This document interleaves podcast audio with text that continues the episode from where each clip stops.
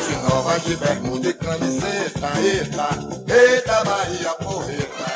Na Fonte Nova de bermuda e camiseta, eita, eita Bahia porreta. Arredadamente baiano, eu sou tricolor. Salve, salve nação tricolor! Está começando mais um podcast de bermuda e camiseta. E esse que é o podcast da torcida tricolor. Eu sou Casa Souza, seu host. Estou aqui com os meus parceiros Breno Albuquerque, Fala torcida, tranquilo. Daniel Genonádio. Fala galera, editor aqui passando para informar que infelizmente, como vocês vão poder ver, a gente teve um probleminha aí com o áudio do Daniel, mas a gente achou que tava muito legal a discussão, então a gente resolveu manter. Então é isso aí, curtam aí de bermuda e camiseta, tamo junto, até a próxima. Salve, torcida tricolor. Eu vou contar uma coisa aqui pra vocês. Se vocês soubessem o trabalho que tá dando pra gravar esse podcast, Nem é a décima tentativa, nem é, a gente começou agora. É isso aí, então vocês vão têm a obrigação moral de ir lá e dar play pra ouvir a gente, porque tá dando muito trabalho, Não dá muito isso, não trabalho só fazer isso. Basta- podcast. Basta compartilhar pra um amigo seu que se interessa pelo Bahia e falar assim, ó, velho, tem aqui um podcast bem interessante que tem em várias plataformas, Spotify, Google Podcast, enfim, dá uma ouvida lá, se você agora. gostar, fica compartilhando. Ajuda pra caramba. É isso aí, compartilha a gente aí. Bom, voltando aqui pro nosso ritmo aqui, Daniel, aproveita e fala pra gente já tá falando, aproveita e fala pra gente aí o nosso cardápio de hoje. o cardápio de hoje é bem simples. É, vamos analisar as partidas anteriores do Bahia, GQ é 0, Bahia 5, e também eu já chamo da classificação do Bahia para a final do Campeonato Baiano de 2019, Bahia 3 a 0 no Atlético de Alagoinhas, é, o que eu chamo chamei de respiro de Anderson Moreira. Anderson Moreira conseguiu respirar nessa última semana, e aí vem aquela, aquele velho questionamento. Teve que voltar para esse assunto, né? Fernandão versus Gilberto. Eles podem jogar juntos? Se não, quem vocês botam para jogar? Vamos também comentar o afastamento de Guilherme. Vamos dizer se Borel está pronto ou não, se o Bahia busca um lateral direito. E também aquele pré-jogo especial de Bahia versus Salgueiro, que vai ser nesse domingo. Porque a situação do Bahia na Copa do Nordeste não é das melhores, mas vamos tentar manter o otimismo aqui na classificação do clube. E a gente também vai falar um pouquinho hoje, é, ou pelo menos tentar pincelar a- as notícias que acabam de chegar. A gente tá gravando no sábado e acabam de chegar notícias. Aliás, na sexta-feira, a gente tá gravando na sexta-feira. e acabam de chegar notícias aqui que o Bahia tá se acertando naquele acordo com a Turner. Lembra daquele acordo que a gente falou lá em alguns podcasts atrás? A gente tinha comentado sobre a Turner, que o Bahia tava no embrólio judicial com a Turner, o Bahia e mais alguns outros times. E aí parece que tá se resolvendo. Daniel, quais são as notícias que chegaram até agora? A gente tem que dar um panorama geral. Os times que acertaram com a Tânia receberam 40 milhões de reais de luvas, por ele Bahia, Santos, Inter, Atlético Paranaense, entre outros. E o Palmeiras também acertou com a Tânia, ganhou esses 40 milhões e mais um outro contrato, um outro bônus de 60 milhões, eles dizem que se referem a um outro contrato com outros tipos de, de transmissões, transmissões amistosas, esse tipo de coisa, mas obviamente com a cortina de fumaça, o Palmeiras ganhar um pouco mais. É, sabendo disso, os, os outros clubes, é, que eu já citei, Bahia, Santos, Inter, Atlético Paranaense, é, negociaram em acordo com a Tânia, ameaçaram rescindir um contrato com a Tânia, esse contrato que é, inclusive agora em 2019, e eles conseguiram entrar em acordo, parece que, segundo o o presidente Guilherme Benitani, o Bahia vai ganhar 17 milhões a mais da Tânia, esse valor será pago de maneira parcelada, e como é um valor que não estava previsto no, no orçamento, um, um valor que vai ser exclusivamente usado para pagar dívidas. Uma outra questão é, é, quando os times que assinaram com a Tânia foram assinar contrato de pay-per-view com a Globo, a Globo colocou uma cláusula de redução de valores porque alguns, é, alguns itens que a Globo, que a Globo usa para pagar mais os clubes, eles não poderiam é, ser inclusos porque os clubes fecharam com a Tânia. E o Bahia conseguiu, é, o Bahia e os outros clubes conseguiram tirar essa cláusula redutora, ou seja, o Bahia vai, vai anunciar o acordo com a Globo e provavelmente ganhando um pouco mais do que ganharia anteriormente. Alguns indícios É dessa, desse acordo com a Globo aí é a colocação do Bahia no Cartola, né? Tem vários posts aí do Cartola em si, tipo, lateral bom e barato, e todos esses negócios estão incluindo jogadores do Bahia, então é um indício, porque se não houvesse esses direitos de imagem, a Globo não poderia usar as fotos dos jogadores do Bahia e do escudo do Bahia nessas postagens. É um enorme indício, né? O Palmeiras é a única equipe que a Globo não coloca nessas divulgações do Palmeiras. A própria Atlético Paranaense também é um- uma equipe que parece que já fechou. Realmente só o Palmeiras que não fechou. O Palmeiras não, digamos, não precisa desse dinheiro, né? Todo mundo tem uns milhões a mais. mas comparado com clubes precisa menos. Então o Bahia é, é bom o Bahia se acertado, o Campeonato Brasileiro começa já no final de abril, se não me e aí é bom, já, já tá tudo certo, transmissões ok, e o dinheiro entrando na conta. Há um tempo existiam alguns indícios já que o Bahia havia fechado com a Rede Globo e só vai aí se confirmando essas teorias. Bom, então a gente pode começar analisando hoje, começar analisando esse respiro de Anderson Moreira. Essas duas últimas partidas que o Bahia acabou goleando as duas, 5 a 0 e 3 a 0 sobre Jequié e Atlético de Alagoinhas respectivamente. E a gente pode começar a analisar esse, esse resultado. E aí, Breno, o que, é que você viu nesse resultado diferente que o Bahia não vinha fazendo antes? Ó, primeiro que não é o respiro só de Anderson. O maior respiro é o de Anderson, mas é o respiro da torcida inteira.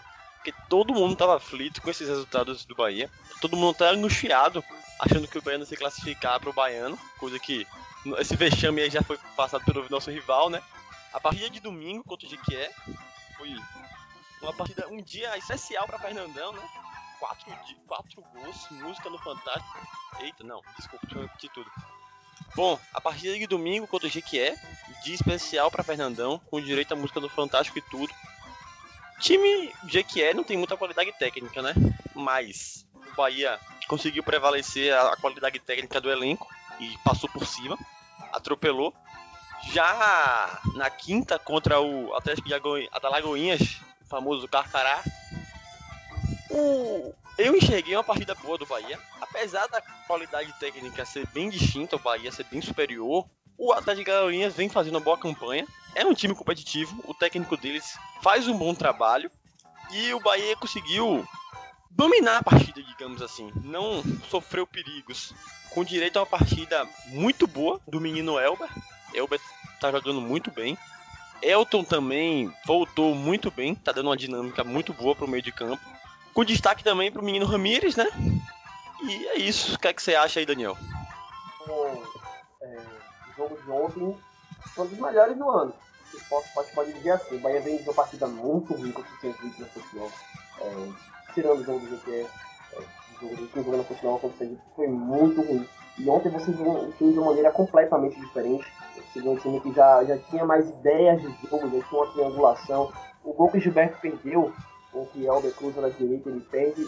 Se é gol, acharia lindo, porque é uma jogada que o Bahia faz há muito tempo. É, Douglas deu em Elber em profundidade, Elber cruzou e o Gilberto perdeu. É, esse tipo de situação não, não vinha acontecendo ver isso voltando a acontecer anima a gente. Tudo bem que o, o Atlético Lagoense vem no campeonato, mas é equipe que não é um parâmetro tão legal. Mas mesmo assim, é, é muito interessante. É animador ver essa mudança de postura, né? É exatamente, perfeito. É animador ver essa mudança de postura. É, é, foi muito interessante mesmo. Porque além do quesito técnico, a mudança de postura o, o que a gente viu ontem foi muito, muito animadora para a sequência do, do Não temporada. teve não teve aquelas jogadas assim que só tem, uh, os jogos passados só tinha aquela jogada pela lateral. A gente conseguiu ver triangulações. Essas, essas jogadas diferentes, tipo, nos jogos passados eram só bola na lateral, cruzamento errado.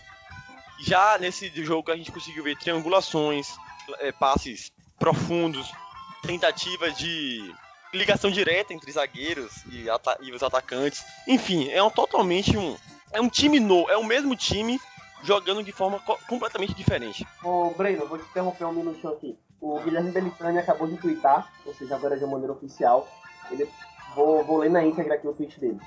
Após 14 meses de conversa, concluímos hoje a renegociação do contrato com a Turner, assinado em 2016. Foi pactuado um aditivo de 17 milhões de reais em relação ao valor original, e o fim dos itens que geravam um redutor de 6 milhões por ano do contrato com a Globo. Ou seja, Bahia tem um acréscimo de 17 milhões, menos, ou seja, não reduz os 6.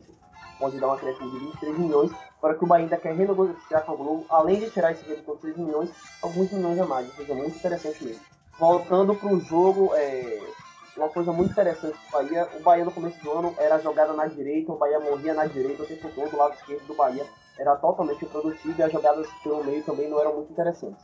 É, o Footstats da partida de ontem é o seguinte, o Bahia jogou, é, teve 20% da, do, dessas jogadas concentradas no lado direito, 19% do lado esquerdo e 13% na área central. Ou seja, você já vê um equilíbrio maior da equipe. O lado esquerdo já começa a funcionar. E quando uma coisa muito interessante do Bahia, o Bahia às vezes, por exemplo, jogava com três zagueiros. O Flávio, como ele não, ele não subia, principalmente no primeiro tempo, no segundo tempo ele arriscou um pouco mais. No primeiro tempo ele não subia, ele fechava com o Hernando e com o Lucas Fonseca, e o Moisés ficava bem espetado à frente, e o Kaique fazia um, jogador pela esquerda, mas também no centro. E muito interessante também a movimentação do Kaique, que ontem ele fez até aqui, o jogador que já está recuperando o ritmo, fez até aqui a sua melhor apresentação no do Bahia, já, já demonstrou que ele pode ser bastante útil, uma coisa que a gente já esperava. É, ele já fez uma partida bem mais interessante, arrancadas, é, troca de passe com o Gilberto, entra na área para finalizar. É um jogador muito interessante que eu acho que vai, vai render bons frutos essa temporada. A movimentação dele foi interessante. O Bahia já começa a transitar entre os dois lados, já começa a jogar pro lado direito e pro lado esquerdo. Parece que um time é, é torto, o Bahia era muito torto no começo da temporada, e isso é animador. Porque esse tipo de mudança em uma semana de postura realmente é, é correndo que a palavra, é muito animador a partida do Brest de ontem, mesmo com o Atlético não sendo um grande parâmetro. A gente repetindo alguns erros que ele, é, é, que ele teve no, em alguns jogos da temporada, mas é isso, você vê uma evolução e a gente está aqui por conta da evolução, também não, não extremamente negativo, não extremamente positivo, como gosta de dizer até o próprio Anderson Moreira. O Bahia fez uma partida muito interessante, talvez a melhor partida do ano, repetindo alguns erros que teve no, em outras partidas anteriores, mas dando claros sinais de evolução. Isso é mais importante. Você percebe que essa evolução, ela não vem por simples treinos, entendeu? Ao longo da semana. Porque em uma semana você não consegue corrigir isso tudo que foi corrigido. É simplesmente o time estava pressionado. Os resultados não estavam vindo e o time não conseguia repetir o futebol que jogava no passado e em outras partidas boas. E com essa a partida de contra o Jequié, que fez o 5 a 0 conseguiu aliviar todo o elenco e você percebe que depois da semana turbulenta, onde decidiu se o Anderson deveria continuar ou não, é, percebe-se todo o alívio de, no elenco todo e isso refletiu em campo. É, eu, vou, eu vou interromper de novo o Breno e interromper agora o Casula de novo. O Guilherme Belitani continua tweetando, o homem tá aqui no Twitter, tá muito. Ele largou o seguinte: é, 10 milhões de 17 já entra em 2019 e eles serão destinados a pagamento de dívidas contraídas antes da intervenção e investimento em patrimônio do clube. Vamos zerar a dívida bancária antes do tempo previsto. Agradeço a Tânia pela parceria e vamos juntos até 2024. Essa é uma notícia simplesmente incrível. Incrível mesmo. Acho que merece um podcast para comentar só sobre, só sobre isso mais futuramente. É, não posso prometer a vocês que que ver com o resto dos meus companheiros, mas acho que é muito bom mesmo. É, rapaz, Belinho tá voando, rapaz. O homem tá voando. Quando o time tá mal, enquanto isso, Belinho nos bastidores aí voando, Guilherme Belitani, presidente do Bahia. O caso já falou que o Belitani tá voando fora, também é, é interessante dizer que ele, eu acho que ele, ele acertou e não demitiu o Anderson Moreira. Eu também acho. É, acho que ele É. acertou. Mas eu vou fazer É. um questionamento pra vocês aqui agora. Eu andei pensando muito essa semana sobre isso, porque eu, ah, um pouco antes até do jogo do. No jogo contra o Sergipe, eu cheguei a mudar de ideia, mudar a minha Eu posição. também, não, se Eu preocupe, também. eu também. Não, sim, sim, mas vamos lá. Eu, eu- vou mostrar onde é que eu quero chegar. Nesse jogo contra o Sergipe, eu cheguei a mudar minha posição e dizer que eu aceitava a demissão de Anderson Moreira, que eu, é, para mim não era talvez a decisão, a melhor decisão a se fazer naquele momento. Talvez faltasse quatro peças no mercado, mas eu aceitava aquela decisão porque assim, o Bahia já não conseguia, já não conseguia mais ter o apoio da torcida. A torcida ia, mas é, o Bahia não fazia por merecer mais o apoio da torcida. Então aquilo já estava causando um problema mais do que uma solução. E quando o, seu, o clima da sua torcida vira um problema, ah, que é melhor às vezes você jogar fora do que jogar em casa, já é um, para mim um motivo de demissão, um dos maiores motivos de demissão. E aí o que eu quero levantar é o seguinte: a gente viu o Bahia jogar dois jogos pelo Baiano e golear e isso trazer um respiro. Mas até quanto isso realmente foi um respiro e até quanto isso foi o time do Bahia jogando contra time fra- times fracos? Porque eu vou trazer um dado pra vocês. O Bahia jogou quatro jogos nesse Baiano com o time titular. Esse titular que jogou esses dois últimos jogos, jogou quatro com esses últimos dois. Ele goleou três jogos. Foi o jogo contra a Juazeirense 7 a 1 Goleou o Carcará por 3 a 0 E goleou também o Jequié por 5 a 0 E empatou o, o jogo contra o nosso rival, que é algo completamente normal.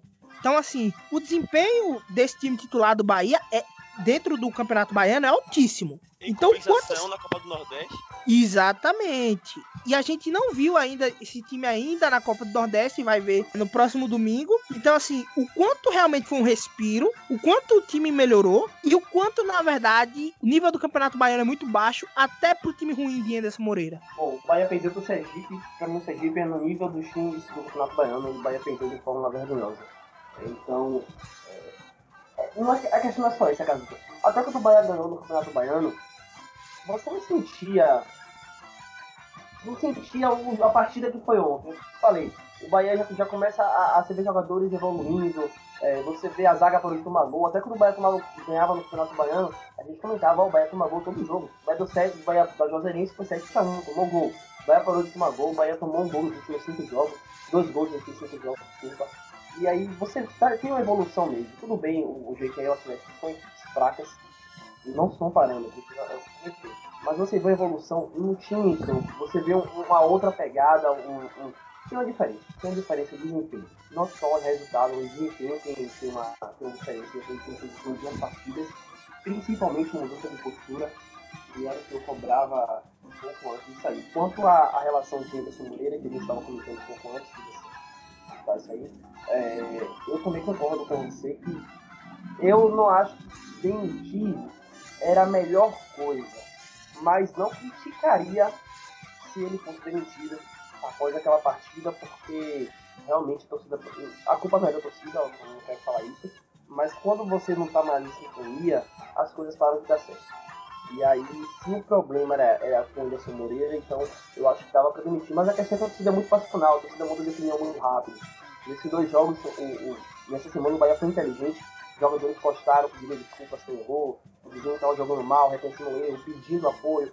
É, algumas páginas no Instagram, elogios, é, eu acho muito é, bom que eles fizeram elogio aqui, que eles fizeram campanha de tipo, ah, eu, eu escolho apoiar, é, não vamos lá vaiar a equipe, vamos tentar apoiar. Eu entendo quem vaia, é, e acho que um 5x0 no GQE deu esse. E também a eliminação do rival, porque é, as pessoas ficam felizes com a eliminação do rival. Então, a eliminação do rival e aquele 5x0, o, o domingo deu uma esperança pro torcedor. E aí, os 15 mil que foram pra, pra Arena Fonte Nova assistir o, o o final é, foram lá pra apoiar. E o Bahia começou o jogo bem, o Bahia dominou o jogo o tempo todo e não deu nem chance pra torcida vaiar. E aí, quando você joga em casa, dá um 3x0, a torcida apoia uns 90 minutos. A tendência é que no próximo jogo da Fonte Nova, que agora é no domingo, a torcida também já vá mais em peso, já vai apoiar melhor. E aí muda totalmente de figura, essa questão da torcida estar em sintonia ou não com o clube. É, eu acho que demitir pós-jogo errado em qualquer situação, porque não faz cabeça quente.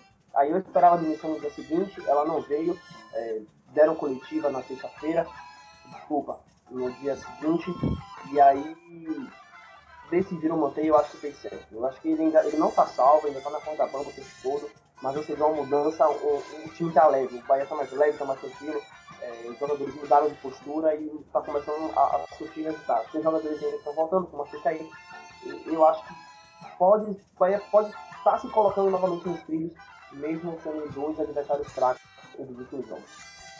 É, É, deixa eu complementar um negócio aqui. Você falou que entende quem vaia. Eu também entendo, mas eu também não entendo, mas eu não entendo quem quebra o sócio porque o time vai mal. Não faz o menor sentido. Deveria ser o contrário. Se o time vai mal, você deveria se associar para conseguir tirar o Bahia dessa situação. Mas enfim, falando do jogo também de ontem, de ontem no caso. ô, ô Breno, ô Breno. Oi, oi, E até porque, assim, é, isso é, pra mim, é, um- é algo muito sentido, né? Até porque eu, eu sempre costumo dizer isso. É pior é pra quem é sócio é, no interior, pra quem é sócio fora de Salvador. Tem muito menos vantagem do que pra quem é sócio lá na capital.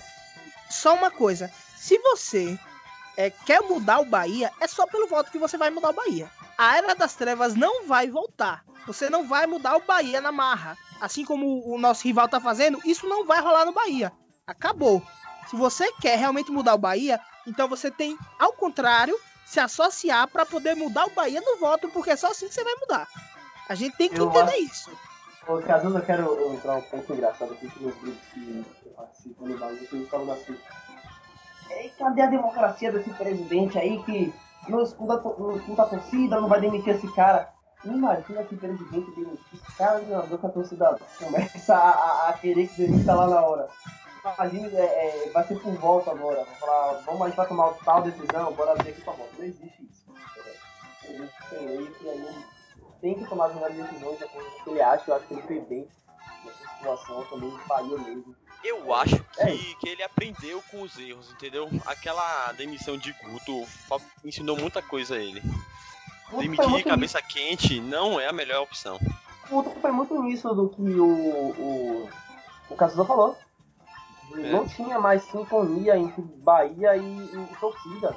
Não, não, mas eu concordo, eu concordo com a demissão de Guto, mas ali não era o momento. Naquela partida ali contra o Grêmio, o Bahia perdeu, tudo bem. Eu concordo que o Bahia deveria procurar outro técnico, mas não era a hora de demitir. Ali de- demitindo de cabeça quente, ele não viu as consequências e as consequências foram graves. A gente ficou um tempão com o Claudinho Prates, que, bom, Claudinho Prates pra mim não deveria nem continuar no sub-23, né? Enfim. É o Bahia é- ficou realmente sem técnico até um longo período, até chegar a Copa América, e foi aí que o Bahia conseguiu contratar Anderson. Bom, vocês já sabem disso tudo. E agora o que pesou muito pra essa não saída de Anderson Moreira foi a falta de profissionais no mercado.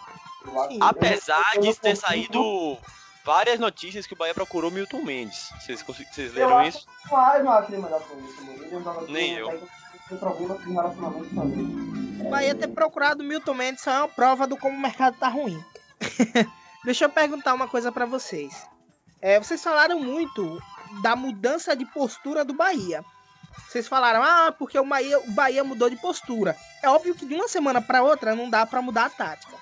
Não. Então, realmente, o que mudou do jogo que o Bahia tomou 1x0 pro fraco time do Sergipe, para o jogo que o Bahia goleou o Jequié, o também fraco time do Jequié, foi a postura dos jogadores. O quanto vocês acham, agora já entrando no próximo tópico, que a saída, o afastamento de Guilherme ajudou nessa mudança de postura? Eu não acho que, ó, foi a- a- o afastamento de Guilherme foi o responsável por essa mudança de postura. Porque se você for- acreditar isso, vai dizer que, tipo, Guilherme tava causando um mal-estar no elenco. E eu não acredito nisso. O que eu creio é que, depois desses resultados ruins, houve uma reunião do elenco todo, houve uma reunião do presidente com os jogadores e com a comissão técnica, houve uma reunião da comissão técnica com os jogadores, e a partir disso tudo, com o alívio do jogo contra o Jequié, o, o, o time começou a andar. É isso que eu creio. Eu Não só isso, né? Houve também reunião, houve também reunião do da diretoria e os jogadores com líder de torcidas também. Eu vi essa conversa que rolou essa reunião a portas fechadas no Fazendão também. Eu, eu concordo muito com o Breno, velho. Se for um afastamento de Guilherme, o Bahia mudar de postura. O afastamento de Guilherme é coisa única e exclusivamente individual do atleta. É, o que a gente fez muito bem Guilherme Belintani afastando, viu? não Jogadorzinho é, mal não, é, parado. não, é, não é oficial. Não é oficial o afastamento de Guilherme, a tá, mas tem dois jogos que ele não é relacionado. É, é o seguinte, velho. A gente vai voltar pro programa 1. Quem, quem aqui traria Guilherme? Ninguém. Quem? O erro tá aí. O erro, o erro tá aí. Mas se. Mas rapidão, calma. Vou analisar a situação, mas não citando o Bahia. Você treina um time, você é presidente de um time. E ano passado você fez uma boa campanha com seu técnico. Seu técnico chega pra você e pede um jogador em específico. Mesmo você não acreditando no potencial desse jogador, você o contrataria dando uma esperança, entendeu? Contrataria, contrataria se ele ganhasse pouco. Ele ganhando 400 mil, cara. 200, o Bahia só paga 200, mas sim, é, 200 eu também acho um mil- absurdo. 200 mil é mais do que o teto do Bahia no passado. Eu não traria. Eu também. É, então vocês, vocês concordam com o afastamento do Guilherme? Claro. Deveria- não deveria nem ter vindo. O que eu concordo é isso. Mas é, é um jogador que não, ele não vai trazer nada de interessante tecnicamente. Já deixei isso bem claro. Então, um cara que anos, mas que dá pra chamar de jogador fácil. E também é um cara que não mostra o mínimo de comprometimento com o clube. Então, vou dar, um- vou dar um exemplo aqui. A gente tem, um- tem um Newton no clube. O Newton é um jogador que joga pouco em, em termos quantitativos. Eu até go- gostei do, do desempenho dele em alguns jogos do Baiano. Em termos quantitativos, o Newton joga pouco. Mas é um cara super comprometido. E aí, Guilherme nem isso é. Ele também ganhando o que ele ganha. Não, não ajuda nada tecnicamente. É um erro trazer, e já que ele, ele foi esperto um acerto, afastar. É, mas assim, é, hoje é fácil falar com o erro trazer. Mas Aí a gente, a gente falou Mas assim- trazer aqui, só pra dizer ao nosso ouvinte. Não, sim, eu também falei antes de trazer, inclusive eu cheguei a citar, eu lembro como se fosse hoje, cheguei a citar no primeiro programa, é, nosso primeiro programa foi analisando as contratações, eu cheguei a citar que pra mim eu tava na dúvida quem era pior, se era ele ou se era Rogério. Eu cheguei a dizer isso. Só que assim, é, com todo o jeito que foi feito, com sendo para bater uma dívida, é, teve toda uma questão assim que realmente você entendia. Ok, você talvez não fosse o melhor jogador para se trazer, eu concordo. Eu, eu não traria. Mas, como o Breno falou, o pedido do treinador, você vai e tem ali um, um saldo para receber. Você não, não, não faria esse investimento? Faria. E ainda mais sabendo que é um jogador que tem potencial. O Guilherme ele tem potencial. A hora que ele quiser jogar, a hora que ele quiser ter o comprometimento que Newton tem, que Gilberto tem, que Nino tem, ele vai conseguir jogar. Porque Nino é outro exemplo disso. A gente fala de Nino, Nino erra, Nino não sei o que, Nino lateral horrível. Mas ele não se omite. Exatamente. Realmente Nino tá com sérios problemas. Mas ele não se, não se omite de jeito nenhum. Ele tá lá sempre, sempre, sempre é, para fazer a parte dele. Chamou, ele tá lá. Esse é o grande problema de, de, Guilherme. E já era o problema que eu falava lá. Quando ele jogava no CAP, é, no Atlético Paranaense, é, quando ele jogava, o Thiago Nunes já tinha não relacionado ele e dito que ele precisava treinar mais. Então, assim, isso já deveria ter acendido um alerta em quem, em quem pesquisa futebol. Né? Não deveria realmente ter sido uma coisa. Você errar uma contratação, cara, é completamente normal. Mas você errar, é diferente você errar uma contratação de Matheus Silva, lateral direito, novo, jovem, que ganha pouco, e você errar na contratação, errar a mão, um cara que ganha 400 mil reais. Entendeu? E isso Os um jogador são exorbitantes. Não é tem isso, como um jogador que veio uma decadência enorme. Era claro que é, as chances dele dar errado eram bem maiores do que dar certo. Então, é, já que a gente elogiou o Belitani, tudo que ele fez, é, em questão de contratos, não demitiu o Anderson Moreira, errou enormemente tem que trazer o Guilherme. Tipo, agora que afastou, é dar um jeito de se livrar dessa bomba, pelo menos só ficou com ele 3, 4 meses. Mas é dar um jeito de se livrar logo, entendeu? Então acho que tá completamente certo. Então, não só isso, 3, 4 meses de salários. Pra devolver, vai ter que pagar alguma coisa. Não sei, não estou a par dessa negociação, até porque é, não foi bom. divulgado. É, mas o Bahia perdeu dinheiro, e muito dinheiro. Jogador inútil dele se perdeu, mas fazer o que agora, né? Não, eu não digo, eu não digo nem pelo retorno esportivo. eu não digo nem o retorno esportivo, pô. Eu me refiro mesmo a você ter um jogador no elenco, depois dessas questões disciplinares. Porque é uma questão disciplinar você se recusar a jogar porque a torcida te vai. Depois, por questão disciplinar, você tem que afastar o jogador e devolver o time de origem, entendeu? O Corinthians não vai aceitar a mão beijada. O Corinthians tá no contrato lá que esse, a, esse salário que o Corinthians paga de 2 milhões é está pro, pelo, com, pela dívida por capixaba. Enfim, eu não sei dessa negociação, nem foi divulgado. É, é complicado. Pra se sintetizar, eu só digo o seguinte: eu espero que esse rapaz não vista nunca mais a família do Bahia. É, é isso aí. Acho que esse é o pensamento de todo mundo. Guilherme, o senhor pode pegar o seu caminho de casa. Muito obrigado pelos seus vai, não serviços aqui no Bahia. Vai fazer crossfit em algum lugar e pega o seu, seu, seu caminho lá no Corinthians a tomar sua água de, sua água de coco. A gente, eu tava, a gente tava comentando da falta de profissionalismo de Guilherme. Em compensação, a gente tem que falar de dois caras que têm um profissionalismo exemplar, que são os dois centravantes do Bahia, Fernandão e Gilberto. Fase, viu? No início da temporada, não havia nenhuma dúvida que Gilberto era o titular e Fernandão ia chegar, se recondicionar. Aí o cara tem a primeira chance real dele e faz quatro gols. Quatro gols. Como é que a gente resolve esse problema? Como é que Anderson resolve esse problema? Gilberto é meu titular. Gilberto também é meu titular. Mas Até... é um puta reserva, Fernandão. Não, e eu vou elogiar aqui a entrevista de Anderson Moreira de ontem pela primeira vez. Anderson Moreira, desde que chegou no Bahia, resolveu coletivas extremamente é, é, enrolação, é, aquela chatice, Ele também deu uns bola fora ontem, viu? Não, mas pelo menos ontem ele foi mais corajoso, não sei se a palavra certa é corajoso, mas ele, ele tava mais, mais aberto a responder as coisas direito, ele foi muito didático nessa questão de Fernandão versus Gilberto. É, ele falou o seguinte, o Gilberto, a gente, o Bahia não estava tendo resultado, ele, ele, era o único centroavante disponível, o Fernandão estava é, recondicionando, e aí o Bahia forçou o Gilberto. O Gilberto jogou mais do que deveria em termos quantitativos na temporada até aqui. E o Fernandão vem uma outra questão. ele precisa jogar para ter ritmo de jogo. Só que ele também não pode jogar 90 minutos. Ele saiu do jeito que é. E aí, ou seja, nenhum dos dois tá meio podendo jogar 90 minutos se você olhar bem. E aí ele tá tendo que usar uma espécie de rodízio. Eu não me surpreenderia se o Fernandão fosse titular domingo contra o Sevilla. É, mas é muito interessante isso. Eu acho que por característica, Gilberto é meio titular. Gostei muito Gilberto, embora não tenha feito bom ontem. É, a troca de posição dele com o Arthur Kaique, a, a, a, a troca de passes entre eles, eu acho que foi bem interessante. O Fernandão é outra característica. O Gilberto entra mais na questão desse time do Bahia, mas o Fernandão é um jogador incrível. Torcida Bahia gosta muito dele, porque o cara realmente faz gol, o homem faz gol. E aí eu acho que é uma posição. Eu não vejo no Brasil um time que tenha dois centroavantes tão bons. Rapaz, eu não digo Fernandão, nem só por fazer gol. Óbvio que ele foi contratado para isso. Mas eu não sei se vocês repararam, naquela tentativa de Fernandão de tocar para Moisés, aquele passe longo que não conseguiu, Moisés não conseguiu, acreditou na jogada e a bola foi para fora.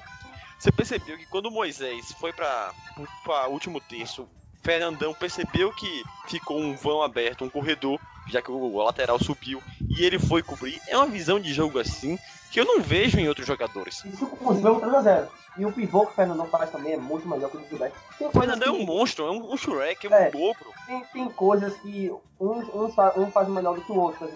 É, pivô, é, jogada aérea, cabeceio, Fernandão. Mas se você quer mais mobilidade, Gilberto. Gilberto também não faz incrível. Por exemplo, o gol de bicicleta que o Gilberto fez no Bavi, será que o Fernandão faria? Eu acho que não, entendeu? Mas também pode ter sido o lance do Bavi que o Fernandão faria o gol que o Gilberto perdeu. Não subestime o homem. Não! Mas o cara. Não, eu, eu acho que não. Tô brincando. Mas, mas é uma, é uma questão, são jogadores diferentes. Sim, sim, Eu realmente fico muito feliz em ter os dois à disposição. Eu acho que vai, vai ter problema na temporada é, é, nessa situação ainda. Na opinião de vocês, tá? Eu sei que na, na de Anderson meio que já tá. Mas na opinião de vocês, está afastado 100% a chance dos dois jogarem juntos? 100% não. Eu acho que nem, nem, pro Anderson, nem pro Anderson tá 100%. O próprio Anderson disse na coletiva que se ele encontrasse um meio onde pudesse escalar tanto os de Fernandão quanto os de Berto e fazer com que o time conseguisse jogar bem, ele também escalaria. Seria espetacular. Mas o Bahia, ele joga em torno do centroavante. Isso são palavras ditas na coletiva de quinta. Ele falou que ele está se desafiando a encontrar uma forma que possa jogar os dois. Mas ele falou coisa muito interessante, que eu não queria perder esse raciocínio aqui, que Christopher Gol cheio dessa entrevista, que ele foi muito didático nessa questão, que o centroavante dele não precisa voltar tanto. É, ele deixa o jogador, não, um jogador que não precisa marcar tanto, um jogador que não fica desgastando o tempo todo. E aí ele precisa que, se ele tiver Fernandão e Gilberto, teoricamente ele tem dois jogadores que morrem lá na frente. Ele falou que se tiver que jogar os dois, alguém vai ter que morrer menos, entre aspas, lá na frente, vai ter que recompor bastante. É, e aí ele, ele, ele, pode terminar essa situação, é, que ele está desafiando a, a, poder entrar com os dois juntos na partida como titular, mas é muito difícil e eu também enxergo dessa maneira. Se o Bahia tá muito bem de centroavante, se não existe problema nessa posição, a gente não pode falar a mesma coisa da lateral direita. Hoje o Bahia joga com Nino impro... ou com, com Nino, com, com Flávio. Hoje o Bahia joga com Flávio improvisado, supostamente porque Nino está com incômodo na coxa. Um incômodo que é muito conveniente, né? Na, quando ele vinha muito mal e sendo vaiado, de repente ele é, sente um incômodo é e fica fora.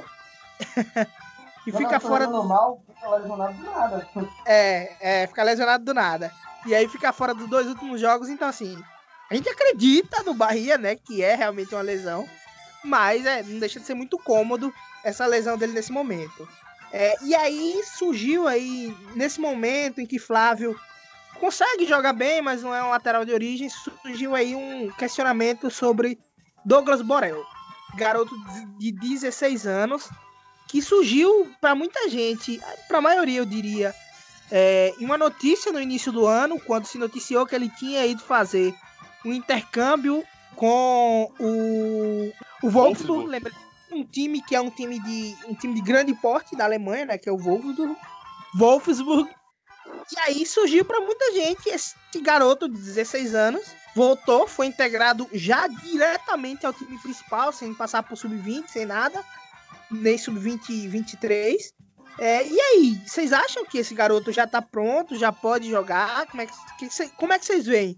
Já que ele também já entrou no time principal, já deu até assistência, mas Henderson realmente parece que travou um pouco essa questão das entradas dele. Absolutamente não. 16 anos. O argumento morre aí. O cara joga com 16 anos.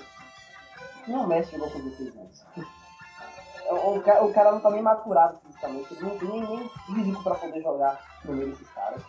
O jogador que não tá pronto de maneira alguma, 16 anos, cara. É muito O novo próprio Anderson falou que não tem. Ele não, ele não pode colocar um garoto de 16 anos pra jogar entre adultos, entendeu? Só esporadicamente assim, em partidas como aquela do Eu não sei se ele joga mais esse ano.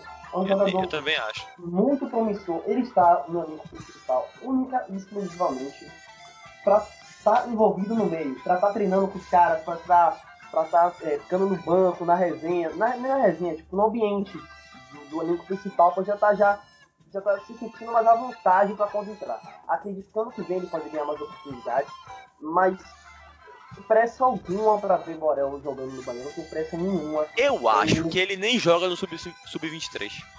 Não é isso, eu acho que ele vai ficar no profissional talvez o ano todo, só pra estar no, no, tá no ambiente da galera ali, tá jogando um, um, um- tá junto de jogadores de série Sim, sim, e sim. tudo. A questão é mais essa.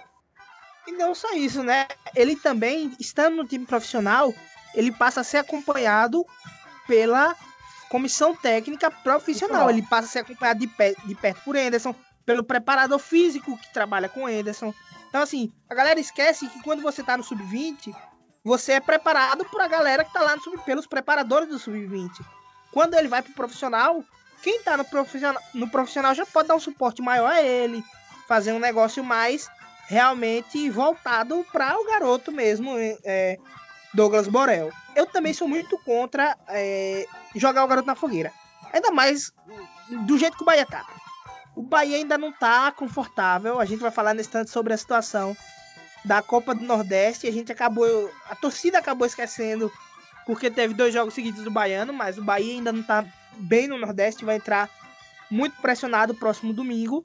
E não dá pra botar esse garoto pra queimar, acabar com a carreira do menino desse jeito. Além do fato de, como você já disse, a, muscula a musculatura dele não está ainda pronta pra jogar.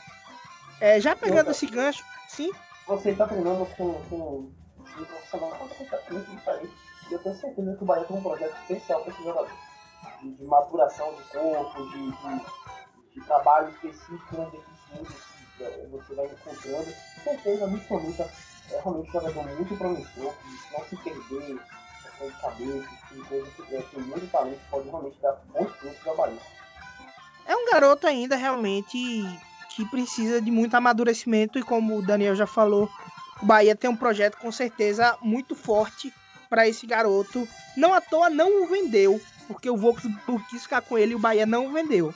E aí, mas aí então, se o Bahia não tem um lateral de origem e o seu, o seu lateral principal. É engraçado, é só rapidinho falando, é engraçado que a gente meio que esquece que o Matheus Silva ainda tá no elenco, né?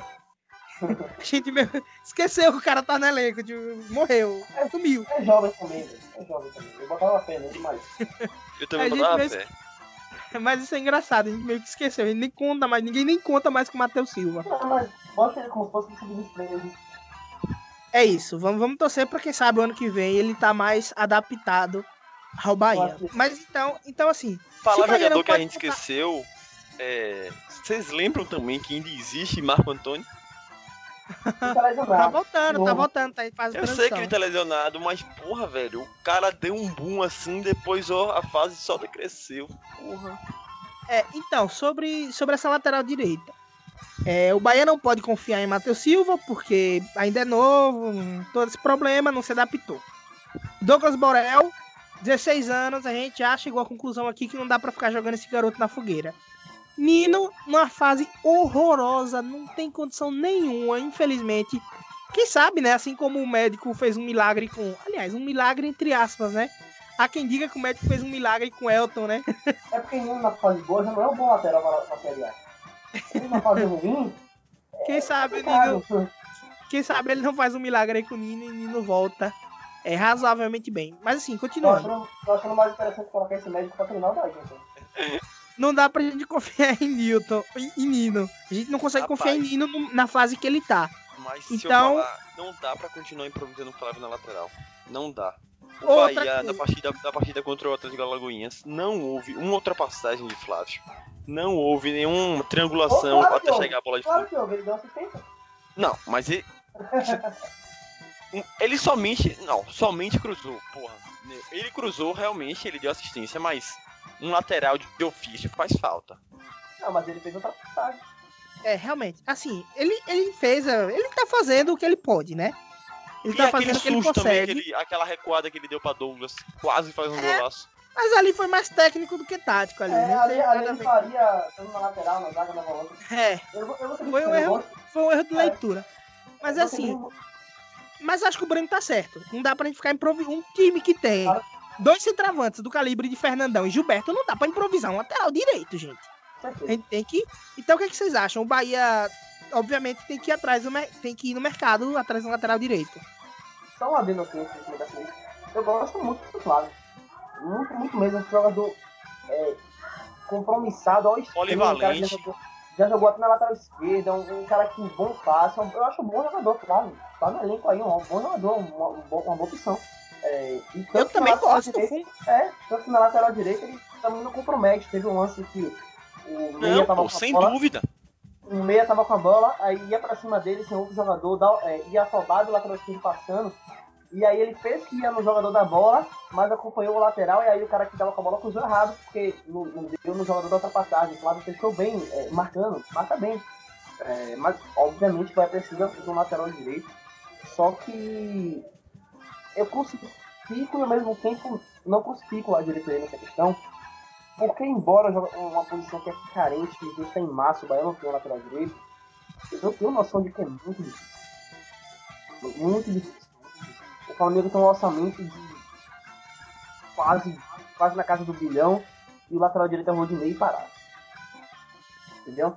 É, é, é uma posição extremamente carente no mercado. Você poderia às vezes arriscar para um jogador sul-americano que você não sabe se vai se adaptar. Mas aqui no Brasil eu vejo poucos jogadores que possam ser interessantes é, é, para valer a contratação. A questão é que Paraíba joga muito mal. Aí se você trouxer alguém, não espere nada excepcional. Talvez alguém que faça feijão com arroz. E aí possa ser isso, mas eu não vejo muita, muita, muita oportunidade, muita situação, muita opção. É como o Daniel disse, o mercado tá escasso, mas o Bahia vem trabalhando em busca de um lateral. Houve reportagens aí que diziam que o Bahia estava em busca de um lateral que já jogou no Fluminense e no Chelsea, mas ele tem problemas disciplinares. Eu nem acho uma boa contratá-lo. O Bahia também tá buscando um nome, mas assim, tá difícil. O Bahia não pode comprometer o, todo o orçamento, não pode pagar absurdos, mas também não pode ficar dependendo só de apostas. É, é, é uma situação bastante delicada. É, um lateral direito hoje é difícil. O Bahia sondou, chegou a, a, a ter sondagens pelo Daniel Guedes, mas Mas Ele acabou- Goiás. indo pro foi? Goiás, exatamente. Ele acabou indo pro, pro Goiás, até porque o, o Santos tinha interesse lá no atacante deles e deu É o prioridade. Mikael, se eu não me engano. Vocês É, acham mesmo que o Daniel Guedes ia ser final problema do Bahia? Longe disso, mas ele seria um alento. Eu É. não, não sinto é, é, angústia nenhuma ou, ou fico chateado que ele tenha ficado com o Goiás não Bahia. Porque o Daniel Guedes, uma vitória, não foi bem. Uhum. Então, Mas olha a falta que Bruno tá fazendo. Bruno que, que é de São Paulo. Acho que continua sendo São Paulo, mas agora tá sendo emprestado ao Inter. Olha pra isso. Não, acho que ele, acho que ele acabou o contrato com o São Paulo. Ele Acabou? acabou, acabou. Pois Ele é, tava livre no mercado. tá fazendo falta, viu? É, seria uma opção. É o que eu falei. Pode trazer um jogador que vai ser opção ali pra revezar com ele, ou pra ter titular, mas não vai ser não, dificilmente você vai conseguir um jogador excepcional. Eu, eu quero, Daniel que quer mesmo, seria. De, repente a volta de João Pedro pro empréstimo na temporada. Seria uma, uma movimentação interessante. Realmente, esse mercado é muito difícil. Tem que torcer pro Dade aí, pro, pro Bel- Belitani, achar alguma, algum negócio muito bom, porque tirando isso, Não, mas- eu não vejo, eu não vejo realmente nenhuma opção viável hoje no mercado que a gente tem, que é um mercado muito complicado para essa posição. Faz assim, eu quero que a, a galera que tá ouvindo aí vá no comentário do Twitter e comente aí que lateral direito você acha que o Bahia poderia contratar. Vai colocando opções aí. É, tentem, façam um trabalho de tentar pesquisar vocês vão ver que realmente é uma situação bem complicadinha. Não, é, eu- eu próprio já, já perdi o meu tempo um pouquinho pra tentar pesquisar. Realmente não. Só se tem. o Bahia. Disponível no mercado não há, mas só se o Bahia investisse em um lateral que já joga pra algum clube, entendeu? Aproveita É, que né? ou, mas você, ou assim- você conseguir fazer movimentação de apostas no mercado, por exemplo, É. Paulistão, no Campeonato Carioca, talvez. Carioca, Mas aí não. seria mais o Matheus Silva. Porque Matheus Silva se destacou no Paysandu e o Bahia levou. Não, então. então. O Matheus Silva já veio, já veio no decrescente no Paysandu no final do ano também, na Série B. Ah, eu não acompanhei, mas pelo que eu li, foi que ele fez uma boa campanha pelo Paysandu. Não. É complicado mesmo, mas a gente vai chegar em abril, o campeonato vai começar, o Bahia não tem lateral direito. Tem que conseguir um lateral direito. É. O Dade, o Dade tá aí pra isso, né? Pra É, pois é. contornar essa dificuldade. É isso, né? Realmente é uma questão muito difícil. Se você souber aí, avisa a Belitane, marca a gente, marca a Belitane lá no Twitter. É, arroba bermuda e camiseta. Lá no Twitter, marca a gente e conta pra gente desse lateral aí que você tá escondendo do Bahia. Porque eu não consigo achar nenhuma opção.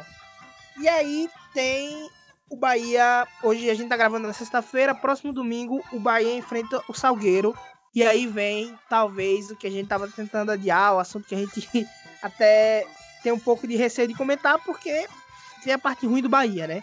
O Bahia talvez tenha acordado e talvez tenha acordado muito tarde. O Bahia tá muito mal na Copa do Nordeste e tem a obrigação de ganhar o jogo contra o Salgueiro em casa, não que seja uma missão, com todo respeito aos nossos camaradas de Pernambuco, não que seja a missão mais difícil do mundo, mas o Bahia tem essa obrigação e é sempre muito complicado, ainda mais o futebol que o Bahia vem apresentando na Copa do Nordeste.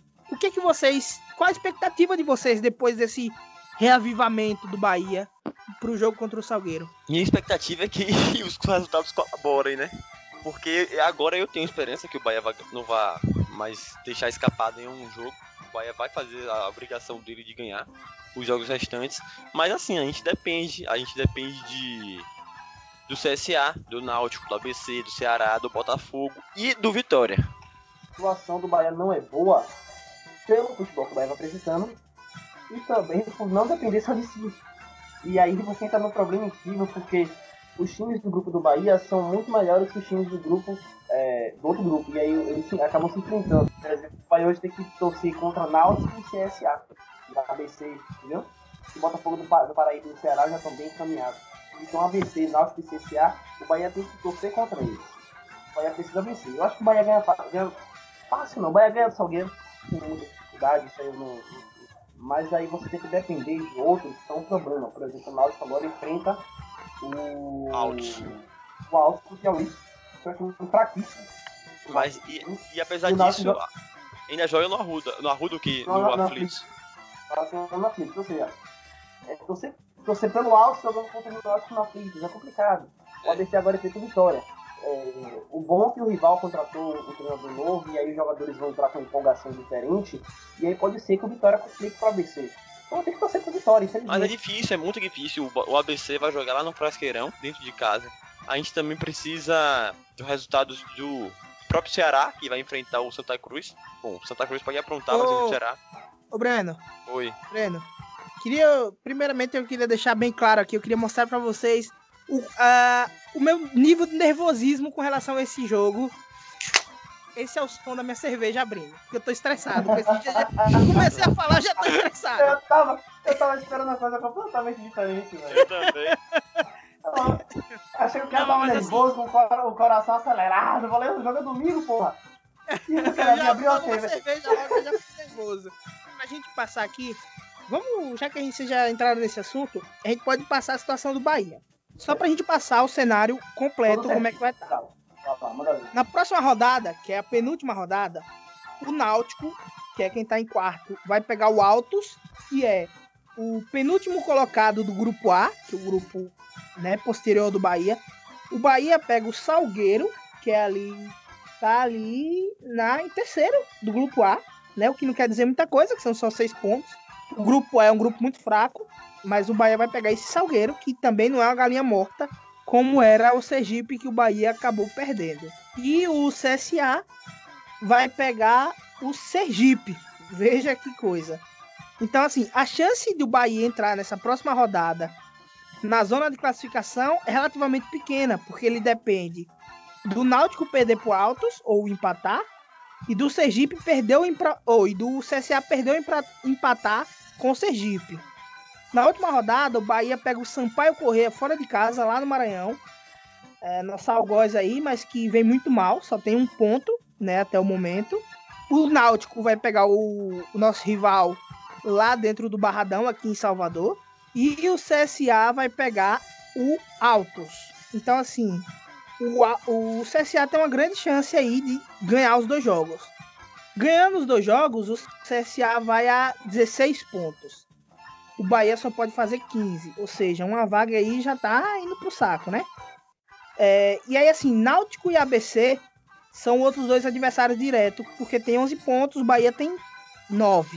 Então, o ABC, o ABC vai jogar o próximo jogo contra o Vitória. O próximo jogo vai ser lá, o do ABC. E o segundo jogo, da, que é a última rodada, vai pegar o Fortaleza, o ABC. O ABC pega o, o vice, o nosso rival agora, né? Dentro de casa. E no último jogo pega o Fortaleza. O Bahia tem esses três times para ultrapassar: CSA, Náutico e ABC. Então, dois desses times tem que perder ou empatar pelo menos um jogo aí desses dois últimos jogos. Falta muita fé que o ABC vai ajudar a gente. O ABC tem jogos difíceis. Até com o Vitória difícil também, mas não fala.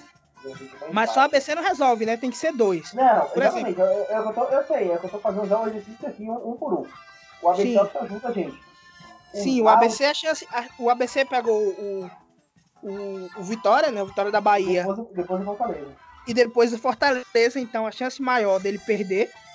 O é. Náutico o Náutico tem uma chance agora. É como eu disse, nessa rodada agora é muito complicado pro Bahia, pro Bahia entrar no G4, porque o Náutico pega um time fraco, o CSA também pega um time fraco.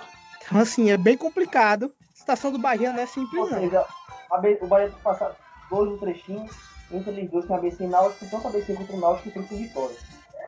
Torcedor do Bahia, é o seguinte. Reze. A gente vai ter que torcer pro rival. Não tem muito o que fazer, infelizmente, infelizmente, infelizmente. Nem que seja torcer pra dois empates do rival.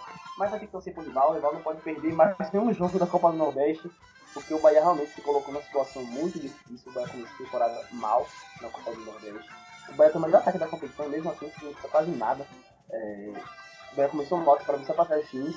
Eu acho que o ABC vai acabar ajudando o Bahia, mas aí final se CSA é, o que a gente tem 100% de certeza é o seguinte: o Bahia tem que vencer os dois jogos. E o Bahia tem condição de vencer os dois. Contra o Salgueiro, aqui na Fonte Nova, depois se o Pai correr, como o jogo é no Maranhão, fica um pouco mais difícil por ser no Maranhão. Mas o time. É não, porque é do gramado, toda aquela situação que a gente já é. conhece. Mas o time, o time do Sampaio é bem fraco, só fez um ponto até agora na competição. É, vai ter que Se fazer eu não me engano, o último jogo contra o Sampaio lá no Maranhão foi aquele jogo pela Copa do Nordeste, não foi não? Foi, afinal, foi o, o, que a gente 1x0. 1x0 é, pra eles. Gol de cabeça deles. E só para facilitar a nossa vida, a gente pode aqui pensar também que é o seguinte, graças ao nosso querido Fernandão, ou oh, Fernandão, ó, graças ao nosso querido Gilberto, é o, amor. o Bahia tem um saldo de gol muito grande. Muito grandes, né? Virei o Mussum aqui. Magicamente é virei o Mussum perde pro Ceará e Botafogo da Paraíba. Acho que o Bahia nem briga mais com o Botafogo da Paraíba e Ceará. O sim, Bahia mas assim. Sim, mas assim, o que eu quero dizer é o seguinte: o saldo do Bahia é grande, o saldo do Bahia é de seis gols. Não, é isso que eu tô falando exatamente isso. O Bahia não briga mais com o Botafogo da Paraíba e Ceará. Não. E, se o Bahia comparar mas... com os times que ele tá brigando, que é a BC, Náutico e CSA, ele tem saldo muito melhor. Exatamente. Exatamente. Então, se o Bahia, botando aí uma vitória de 1 a 0 nos dois jogos, já, já tem um saldo de 8 aí. Né? Já que. Ó, toda, isso, isso a torcida precisa entender, né? Isso a gente precisa entender. Toda a classificação do Bahia passa por ganhar esses dois jogos. Ganha, perdeu, empatou, a chance aí vai ficar na, na sorte no divino. Achar que todo, todo, todo mundo perder e empatar também, porque é, vai ficar no divino, vai ser um negócio assim. É, a chance vai, vai diminuir muito, né? Então, assim, vamos supor que o Náutico ganhe do alto, já que é, né? É um jogo muito fácil. É, mas o Bahia, Bahia e Sergipe também é um jogo fácil. Exato. Ganha, mas ele ganha. Vamos supor que ele ganha empate. empate com o nosso rival. Ele chega a 15 pontos. Se o Bahia ganhar os dois jogos, o Bahia tem os mesmos 15 pontos, só que com saldo melhor. Né? Contando que eles não goleiam o Altos por um 4 a 0 5 a 0 3 a 0 um negócio assim, rocambólico. Ô Daniel, Daniel, você tava desconsiderando o Ceará, mas assim, o Ceará vai ter um jogo difícil agora contra o Santa Cruz. O, Sa- o Santa, o Santa Cruz ganhar, mesmo jogando fora, o Ceará fica com 12 e o Bahia ganhando vai ficar com 12 também. Então, E tipo, passa no saldo. e passa no saldo. Não. Não, não, o Passa. Ceará tem 7. Passa. Então, mas, mas assim, Ah, se o perdendo, Ceará é verdade. perdendo, ele, ter, ele Ah, perderia faz sentido. saldo. e Sim, o Bahia sim, ganhando, sim, o Bahia sim, aumentaria sim, o saldo. Então, na É. pior das hipóteses, o Então, Ceará ficaria com eu seis, nem e o desconsidero o sete. Ceará. Eu nem desconsidero o Ceará. Mas Ceará e Santa Cruz é onde? É no Castelão. Ah, então. Ceará é muito batido. Também, mas, pô, Santa Cruz é Santa Cruz. É, tem toda a história, eu não sei. Eu não Mas o Santa Cruz desconsidero vem assim. muito dessa mal forma. também, viu? Santa Cruz essa, nessas últimas rodadas vem muito mal. Caiu Por muito. exemplo, o Botafogo da Paraíba, que eu considerei- por quê? Ele tem 14 pontos e ele enfrenta o Sampaio Correr em casa. Uhum, Pra mim é 17 pontos, o Botafogo da Paraíba já. É, Entendeu? tem razão, tem razão. E aí o, o Ceará, é, se ele fizer 3 pontos de 6, ele já fica com 15, que é o máximo que o Bahia pode chegar. Então por isso que eu considerei os dois times. O Ceará depois enfrenta um, um, um Salgueiro. Salgueiro. Salgueiro. É, o próprio Salgueiro na última rodada. Então, eu já considerei o Botafogo da Paraíba e o Ceará. A briga com o ABC, que eu acho que o ABC vai usar um terrozinho chulo aqui, vai pegar na farofa. O ABC vai, vai, vai mal nos dois jogos, vai pegar dois times bons, bons não, tradicionais. E aí, essa pergunta nossa foi certa, velho. E o Bahia ganhar os dois. Vai ser ganhar os dois. Não tem coisa. Então, infelizmente já é ruim a gente ter que ficar fazendo conta. Vai colocar a gente numa situação muito ruim que fica fazendo conta. É, É, é, isso já é inadmissível. Eu acho que dá pra manter o otimismo aqui. Mas não vai ser fácil não. Porque a gente sabe que é obrigação Bahia ganhar os dois jogos. cabe a gente, torcedor, ligar o secador, torcer pro rival E ir pra continuar no domingo. e ir pra Fonte Nova eu- apoiar. Eu estarei lá. Tive um problema com minha televisão. Não tenho que assistir o jogo. Estarei na final do domingo. E mais do que isso, apoiar. Nesse momento o resultado é o mais importante. É, talvez o time entre com nervosismo. Só uma dúvida, vocês entrariam com Gilberto ou Fernandão? Gilberto? Eu tô pensando ainda, porque se o Gilberto, o Gilberto realmente estiver desgastado, eu ia de Fernandão. É, Mas não, Eu acho, eu, acho, eu acho que ele vai de Gilberto ele vai de Fernandão na, na semifinal, a volta na semifinal. eu também acho exatamente isso. Eu acho que a Fernandão. Aliás, eu acho que o Bahia deveria mesclar o time na volta da É, a, semifinal. é, é a tendência, mas a gente vai chegar lá. É a É. tendência. Um ponto E, e, e se, e se Gilberto tiver capacidade física, por mim ele joga também. É, agora uma questão. É, esse regulamento da Copa do Nordeste, eu acho muito interessante, ficou bem bacana. A competição voltou a ser atrativa, as pessoas começaram, voltaram a assistir em relação ao ano passado, mas esse- esses grupos foram muito mal divididos. O Bahia com 9 pontos estaria fácil no G4 desse grupo. Sim, de fato, mas assim. Não, mas sei se eu acho que foi dividido. sorteio, Daniel. Não, Então, não foi tipo, sorteio não. Eles foi foram não? colocando. Não, não foi Bahia, não, não foi Bahia de um lado, Bahia de um lado, Vitória do outro. Ceará de um lado, Fortaleza do outro. Náutico de um lado, Santa Cruz do outro. Entendeu? Então, então, mas assim, Não. eu não sei se foi mal dividido ou se foi realmente os times do grupo A que não conseguiram, que demonstraram uma grande, uma fraqueza muito grande, porque assim, se você for olhar, por exemplo, vou citar quatro times aqui do grupo A que tranquilamente qualquer time, outro time da Copa do Nordeste não ia querer pegar. Fortaleza, Santa Cruz, Vitória e ABC. Concordam comigo? ABC tá no grupo Bahia. ninguém ia querer pegar. Ô, CRB, desculpa, CRB. Ninguém ia querer pegar esses quatro times. São quatro times extremamente tradicionais. Só que assim, o Vitória da Bahia jogando muito mal. O Santa Cruz jogando também um futebol muito pífio. O CRB nem se fala. E ainda tinha nesse grupo o atual campeão, Sampaio Correia, que, né? É, na na teoria, né? É, na teoria, é, não tem como. São Entendeu? É, é uma questão que realmente a Liga do Nordeste, elas deram azar que esses times do grupo A estão todos mal. Nem o Fortaleza, que que é o o time atual campeão do Série B. E assim, podemos dizer que foi o time sensação da do Nordeste na temporada passada, né? Uhum. Foi o Se a gente assim. tivesse chegado na semifinal ou até na final do, da Sul-Americana, seria agora- diferente. Um outro, um outro ponto extremamente importante é se o Bahia for campeão da Copa do Nordeste, vai ser por cima de muitas, esses dois jogos que faltam para se classificar, e obviamente o Bahia se classificando, eu acho que no máximo, como eu acho que o Botafogo da Paraíba e o Ceará já estão classificados, o Bahia no máximo ficaria em terceiro. E aí você enfrenta o, os times é, do seu grupo, por exemplo, o primeiro enfrenta o quarto, o segundo enfrenta o terceiro. E é jogo único e seria na casa do adversário. O Uhum. Bahia se, se mantendo, o Botafogo da Paraíba, que eu acho que ele vai continuar primeiro, porque ele pega um time fraquíssimo, já iria a 17 pontos É. agora. Ceará em segundo e o Bahia possivelmente em terceiro. O Bahia enfrenta nas quartas de final, jogo único, o Ceará no Castelão, com 50 pessoas.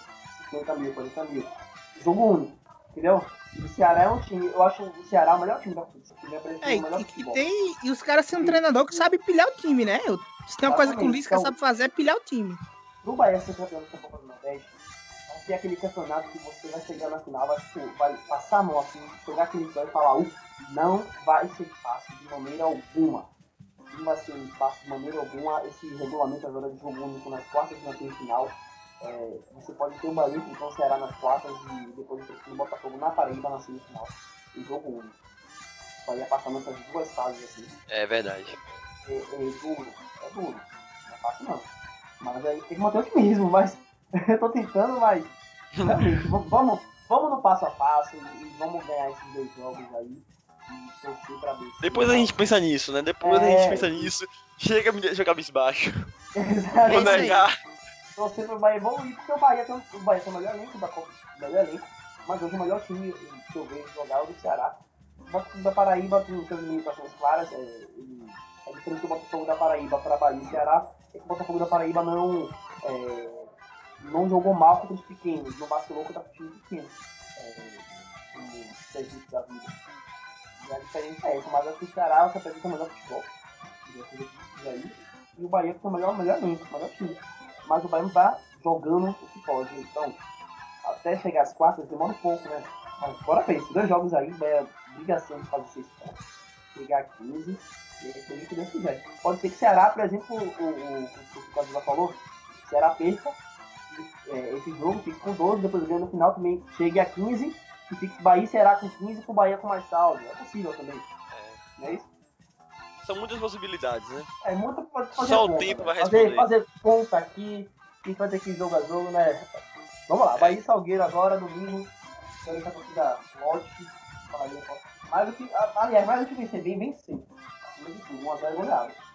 Bom, galera, então é isso, né? Acho que o Bahia vai ter um trabalho muito grande para ser campeão e até para passar de fase na Copa do Nordeste, o que vai ser uma frustração muito grande, né? Se o Bahia não conseguir. Mas cabe a nós, domingo, ir para Fonte Nova, dar apoio, apoiar o Bahia, mandar mensagens positivas, vibrações positivas. E o de bermuda e camiseta vai fazer isso, vai estar todo mundo lá. Aliás, todo mundo não, porque eu tô aí a 700 quilômetros da capital. Mas o Daniel já falou que vai estar lá. Breno vai estar lá também, domingo? Vou, vou sim, vou tentar ir. Se eu conseguir. Então é isso, vai estar. lá já. os caras vão estar lá e o negócio vai ficar feio. Muito obrigado pelo carinho. Hoje o Thiago não pôde estar com a gente, mas continua aí firme e forte aí no podcast aí. Ele que tem que estar cuidando da Júlia. Cuide direito dessa menina, viu, rapaz?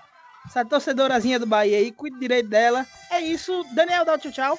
É, eu queria falar com o nosso ouvinte. É, ajude de bermuda a camiseta a crescer ainda mais. Gente está num projeto que eu acho muito bacana. Tem gente, é, eu vejo que nós já temos é, ouvintes fixos, que é a galera que sempre acompanha já. Temos um grupo no WhatsApp, eu posso colocar o link depois no Twitter. É, sigam a gente no Twitter. E quem está ouvindo, compartilha. Compartilha bastante isso, cara. Vai recomendando. Fala, galera, que é podcast massa, curto aqui. Caras que são da torcida, são do povo e, e falam nossa linguagem, mas entendem de bola, modéstia à parte, acho que a gente entende. E vai, vai compartilhando, vai falando pra galera, vai ouvindo, vai, vai dando, vai dando engajamento nas pessoas no Twitter também pra gente crescer ainda mais e fazer um trabalho ainda melhor. A gente vem tentando evoluir, agora a gente vai estar disponibilizando já esse programa no YouTube. É, umas artezinhas super legais que a gente vai tentando fazer, vai tentando melhorar o tempo todo. E é isso, façam, quem faz o podcast de Bermuda de Camiseta é vocês. Façam o nosso podcast crescer, vão acompanhando, vão recomendando. Vocês são show. E vamos sempre dar aquele feedback. Pode, pode trocar papo, sempre, pode trocar ideia o tempo todo no nosso grupo do WhatsApp, no nosso Twitter. É, vai, vai trocar uma ideia bacana sobre. Pode criticar também. A gente tá aberto a críticas aqui. É isso, galera. Um abraço e bora Bahia, minha porra! É isso. Eu queria agradecer ao ouvinte a ter ficado até aqui. Agradecer também a, a todo o feedback que foi dado a gente no episódio passado. Toda crítica é bem-vinda. É sempre construtiva, a gente tá buscando o melhor sempre. É o que o Daniel falou, faça o seu papel. Pelo menos compartilhe para uma pessoa. Chega assim, ô brother. Tô aqui, tem um podcast aí, tem no Spotify, no Google Podcast, em várias plataformas, que eles falam só de Bahia. Acompanha lá. Porra, isso vai ser uma ajuda do caralho pra gente. Fora isso, bora Bahia e até o próximo episódio. É isso aí, você encontra a gente em todas as nossas. As... Em todas não, né? A gente tá no Twitter de verdade. Vamos, vamos ser sinceros aqui. A gente tá de verdade no Twitter. Ô, Daniel, fala aí a nossa hashtag aí, ou a nossa, nossa arroba no Twitter, rapidão. Mais fácil que isso existe, arroba de bermuda e camiseta. Pronto, Mas pode de ter hashtag camiseta. também, viu? Se discordar da gente de alguma coisa, bota lá no Twitter hashtag de bermuda camiseta e discorda que a gente vai te responder. Pode botar que a gente acha, bota lá, marca a gente lá no Twitter, que a gente vai responder com enorme carinho. Então é isso, um, um abraço, muito obrigado. É, queria mandar um abraço também ao nosso ouvinte, ele que tá sempre ligado, Guilherme Torinho aí, cara que tá sempre ligado com a gente aí no grupo do Bermuda. Camiseta. Trazer o Guilherme pra trocar ideia com a gente pra um dia desse, né? Qualquer hora ele vai chegar, vamos colar, vai colar, vamos chamar ele pra colar aqui. Tá convidado, Guilherme. A, a toda a galera que está no nosso grupo, né? Citar aqui os nomes, que é o mínimo que a gente pode fazer. Tem também o PV Machado, PV Machado. Dan Lopes, PV, Fredson, PV. Dini, Tem o, La... tem o Laco Souza lá que ama discordar da gente. Um abraço, Laco. Esse tem. Márcio. Tem toda essa galera aí, pô. Junte-se a nós também, pô. Chega aí, pede pra gente o link e a gente envia no Twitter, seja no PV, qualquer lugar. A gente envia. Então é isso, valeu, muito obrigado. A gente vai ficando por aqui. Um abraço. Daqui a 15 dias a gente tá, tá de volta. E bora, Bahia, minha porra! Na Ponte Nova de bermuda e camiseta, eita, eita Bahia porreta. Na ponte nova de bermuda e camiseta, eita, eita Bahia porreta.